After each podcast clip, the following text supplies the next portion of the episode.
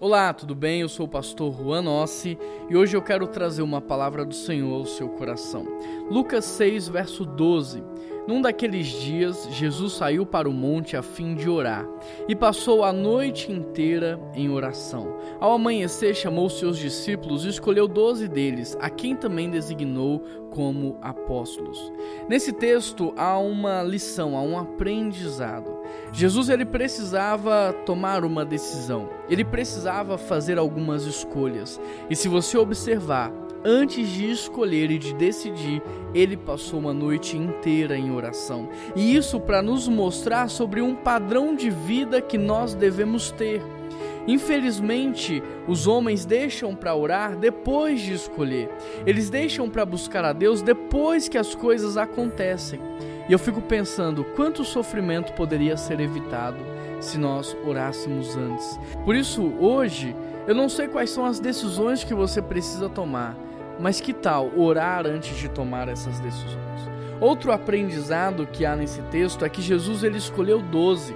E é interessante porque Jesus ele falava com uma multidão mas ele escolheu doze para andar com ele, para ser pastoreado e discipulado por ele. E é interessante porque isso me remete à igreja.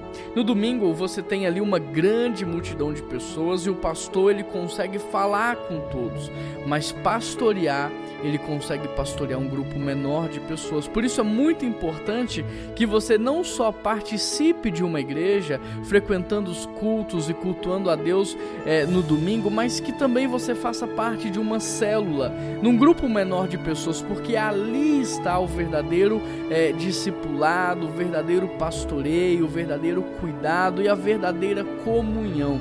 Aqui com Jesus nós podemos aprender que há uma multidão nas nossas vidas, mas há um grupo menor de pessoas e dentro desse grupo menor há um grupo de intimidade. No meio dos doze, Jesus ainda tinha os três. E no meio dos três, Jesus tinha um, que ele abriu e ele contou os segredos do seu coração.